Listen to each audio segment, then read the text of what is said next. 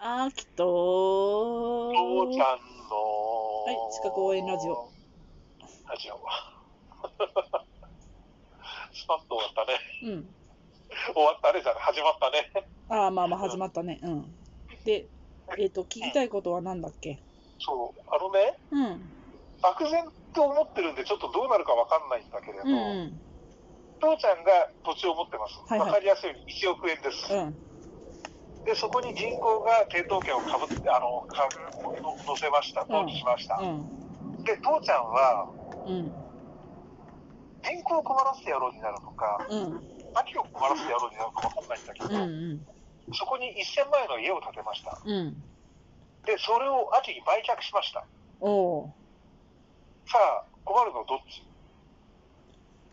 で、あそで父ちゃんが破産しました。ああ。ね、うん。父ちゃん破産しちゃったんだけど、うんそれ秋には関係ないよね。関係ないんや。うん、だけど、秋はだからその土地を持った、あ土地だ、家を持ってるから、うん。銀行使用権持ってるじゃないうん。あ、銀行、土地を使用権持ってるじゃない、それがね、使用権が、法定地上権っていうのが、うあの、土地と建物と同一だった時にしか適用されないんですよ。ん、カピーン。あ、じゃあ何、破産した時点で、ぎ銀行のものにな、え、銀ちょっと待って。法定地上権は、うん。だってださかっきのら、話だだからね、あの、父ちゃんが最初に土地と建物をうん持ってました。持ってるね。うんで、銀行に抵当権入れました。で、お金に困ったので、まず秋に建物だけ売りました。っはいはいはいはい。てなったら、今度、あの、父ちゃんが破産した時に、秋と銀行って割と対等な立場でお話し合いができるわけですよ。そうだだっね。て秋はこの建物に住む権利を持ってるし、銀行はこの土地をし、あの、もう、抵当権、抵当として、あの、手に入れることができるっていうね。うんうんうんうんうん。で、秋はそのぐらい、こう、銀行と対等にお話しできるぐらい立場は強い。法定地上権っていうのが発生するんよ。するようね。ん。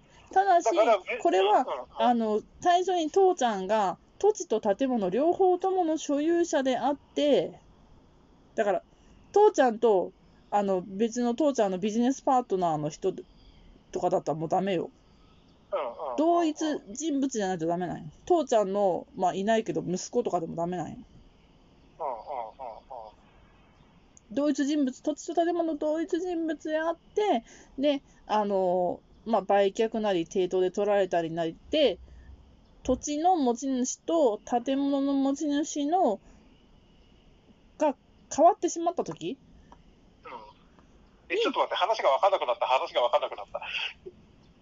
法定地上権っていうのは、うん。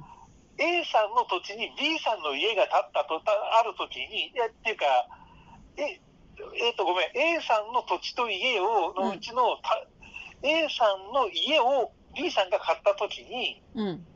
えっと、A さんの土地に B さんの所有権の家があったときに、A さんの土地を使用できる権利ってことだよあ、ね。いや、それがね、それがね、うん使用権の発動条件があるわけですよ。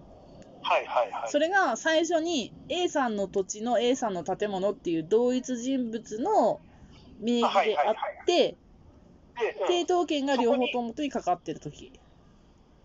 抵当権がっていう条件がついてるの。えだから抵当権がかかるときに、土地も建物も同一人物の名義じゃないといけないっていう発動条件なんですよ。ももう一回、もう一回、もう一回。ごめんね。ここがすごいよくわかんないんで。いや、これ本当にあの試験にもよく出るんよ。うん、これは大事だと思う。うんだから、すんなりここ入ってこない。ね、えっとね、まあ、法定地上権の発動条件っていう感じでいい。父ちゃんに分かりやすい形で言ったら。うん、うん、うん、うん。法定地上権っていつもいつもこう発発動するわけじゃないんですよ。はい、発動条件がいるわけですよ。はい。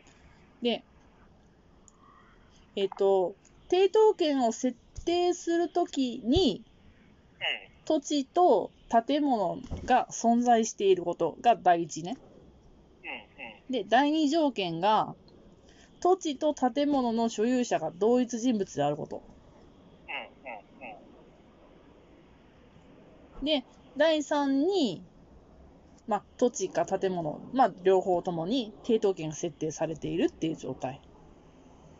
で抵当権はどうしても設定されていないといけないのあだから、だって、あの、抵当権設定されて、あの、お金を返せなくなって、競売された後に、土地土地と建物の所有者がバラバラになった時のその所有者を守るための権利だよ。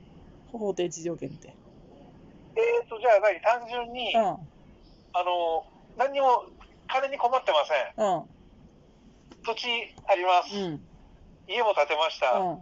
だけど、秋が困ってるから、秋にこの家安く売ってあげようって言って、秋に売りました。うんこれではじゃあ地上、そその法定地上権は発生しないのね。それは秋の、秋に家が、秋、秋の家になりましただけじゃん。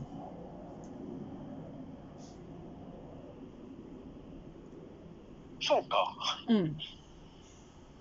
そうか、そうか。で、その時は、あの、土地は私のだから、まあ、あの、建物を使用するにあたって、うまあ、例えば賃貸借業のけあの契約結んでね、になるのか。ん。うん。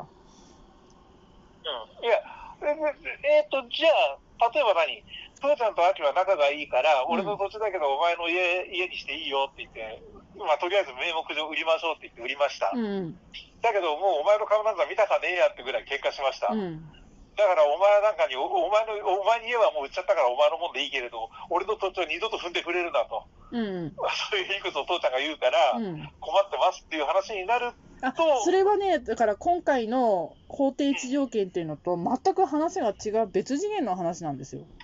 あ、そういうことね。うん、要は、じゃあ父ちゃんがお金に困って、えっ、と、け競売かけたんだけれうど、ん、うん、えっ、と、それに対して、あの、秋が、家は買ったと。まあ、買ったでもいいし、まあ、買ったっていう表現で分かりにくくなってるんだったら、土地の第一抵当権が銀行でした。うん。で、秋家の銀が、あの、うん家の、まあ、家の第一当権も、第一抵当権抵当もがね、例えばまあ銀行でしたでもいいや。うんで、秋、が第二抵当権にして、家を抵当権つけましたと。うんで、秋、が、あの、第一抵当権の人にお金を払って、繰り上げてもらって、建物の第一抵当権は秋になりましたっていう状態になったとするじゃん。うんうんうんうんで、父ちゃんがお金が払えなくなりました。じゃあ、競売だーってなった時に、土地の建物の、土地の第一抵当権は銀行で、建物の第一抵当権って秋じゃん。うんうんうんうんたらさ、うんうん銀行がさ、おい、秋、そこの家使ってもいいけど、土地踏むなよって言って、言えるかって言ったら言えませんっていう話。ああそういうことか、だから、まあそのどうどういう経緯であれ、うん。銀行が例えば第一抵当権、その秋が第一抵当権、家、うん、うん。土地は銀行っていう、そういう状態になったときうに、ん。まあ、実際にはどっちかが、どっちかを売ってくれやというのが一番スムーズなんだろうけれまあそど、まあ、どっちも魅力を感じたり、譲りませんって言ったときには、銀行は地上げしてやれっていうことで、あのトラック突っ込ませるぞ、この野郎ってやるかもしれないし。うん。あの秋は、いや、俺絶対ここに住み続けるから、お前ら絶対勝手に売るなよと。そうそうそうそう。っていうことそうがいう言えことにる。なると。うん。うんうんそれが法定地上権。あ法定、法律的に認められた地上に住むことができる権利ね。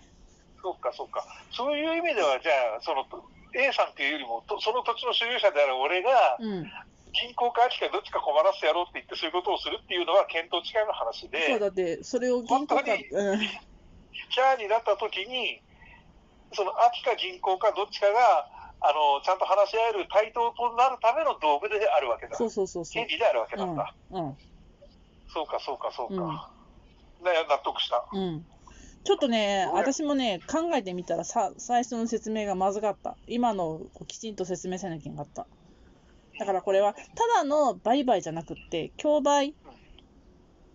そうねの、競売っていう条件が最初についてるわけね。そうそうそうそう。競競売したことによって、えっと土地と建物の所有者が変わったとき、あ違ったときの、えっとと建物のし所有者の権利を守るためそのうそ法うそう律そう。そういうことです。うん、うん、すごくよく納得できた。だからこそ、あの、抵当権を定めているときに、土地と建物が両方とも揃っていることとかね。あ、そうか。その、例えばあれ発だ情条ね件、い1億、ごへん1億50万う円んうん。銀行抵当があって、土地は1億しかなかったんで、50万円の抵第一抵当権が家に銀行がありますと、うん。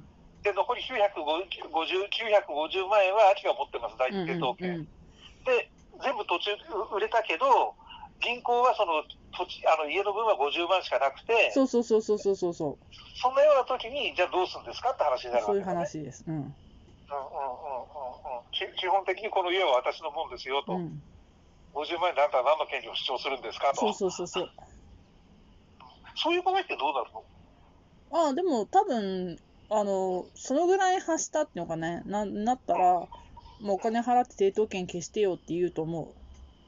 そうだね、であとはだから銀行の方が反対にここ全部うちが欲しいから、そうそうそうあそう。のまあ、いやるんだったらあの、お宅の抵当権の倍ぐらい払うからとか、1.7まあ払うからとか、多分ね、倍とかじゃなくって、まあ、当倍か、まあ、あの、今のまんまの硬直状態だったら何もできないだろうからっていうので、うんうんまうんあちょっと色つけますとか、そうそまうあ、そうわかんないけど、何かしらのその傾向上をして、まあね、現金で払いますとかね、うん一括で払いますとか、なんかそういう交渉で、うんうんまあうん、出ていって2になるか、まあ、そういう話になると思だからどっちかがどっちかにそういうう。話そうをすそうるそっうてそことう。うだ。ん。うんだけれど、膠着したらそういう結果になっていくよと。そう そう。まあでも、喧嘩ができる下敷きの素養が、ちゃんとそううんうんできてるから、一方的に追い出されるとかそういうことはなかったりするよっていう、安心だねっていう、でも、素人は騙さ難れなしいいようにね。だそうね、難しい。ここは